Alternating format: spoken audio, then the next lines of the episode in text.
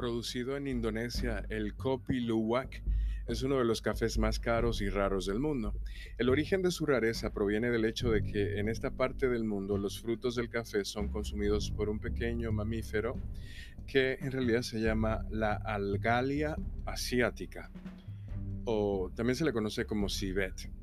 El civet digiere solo la pulpa de la fruta dejando intacto el grano del café. Los granos de café fermentan en todo el tracto intestinal del animal.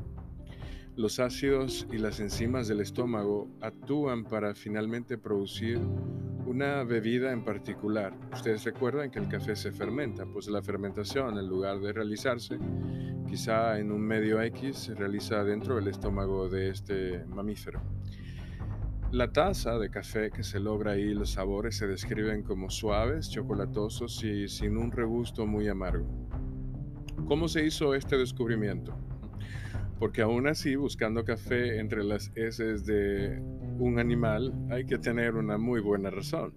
Pues la historia comienza a finales del siglo XVIII. En ese momento los holandeses crearon plantaciones de café en sus colonias de las Indias orientales entre 1830 y 1870. Los holandeses prohibieron a los nativos esclavos a recoger café para su uso personal.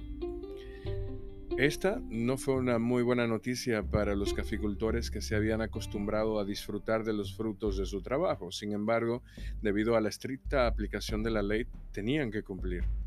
No pasó mucho tiempo antes de que se comenzaran a notar que quedaban granos de café en los excrementos de las civetas. Desesperados comenzaron, a buscar esos cafés para limpiarlos y procesarlos de manera clandestina. Con el paso del tiempo, los colonos holandeses comenzaron a interrogar a los nativos para saber de dónde obtenían su café, ya que su posesión parecía para ellos un robo. Los nativos explicaron el proceso de cómo la algalia consumía el fruto de la cereza del café, pero pasaba el grano intacto. El sabor y los aromas únicos del café de la algalia pronto se hicieron populares entre los propietarios de las plantaciones holandesas y pronto se volvieron muy buscados. Debido a su rareza, el costo del café de algalia rápidamente comenzó a subir. Este café se volvió muy famoso y empezaron a ocurrir las cosas típicas que traen las tendencias. Muchas personas empezaron a dedicarse a capturar civetas, a instalar mini granjas, a menudo en su patio trasero. Uno puede imaginarse fácilmente, y una simple búsqueda en Internet lo confirma, que son granjas diseñadas para alimentar estos animales, no necesariamente para cuidar de ellos durante todo el proceso.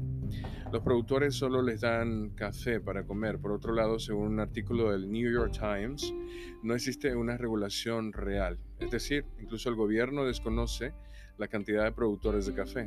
Dado el dinero en juego, los granos de café a menudo de calidad inferior también inundan el mercado.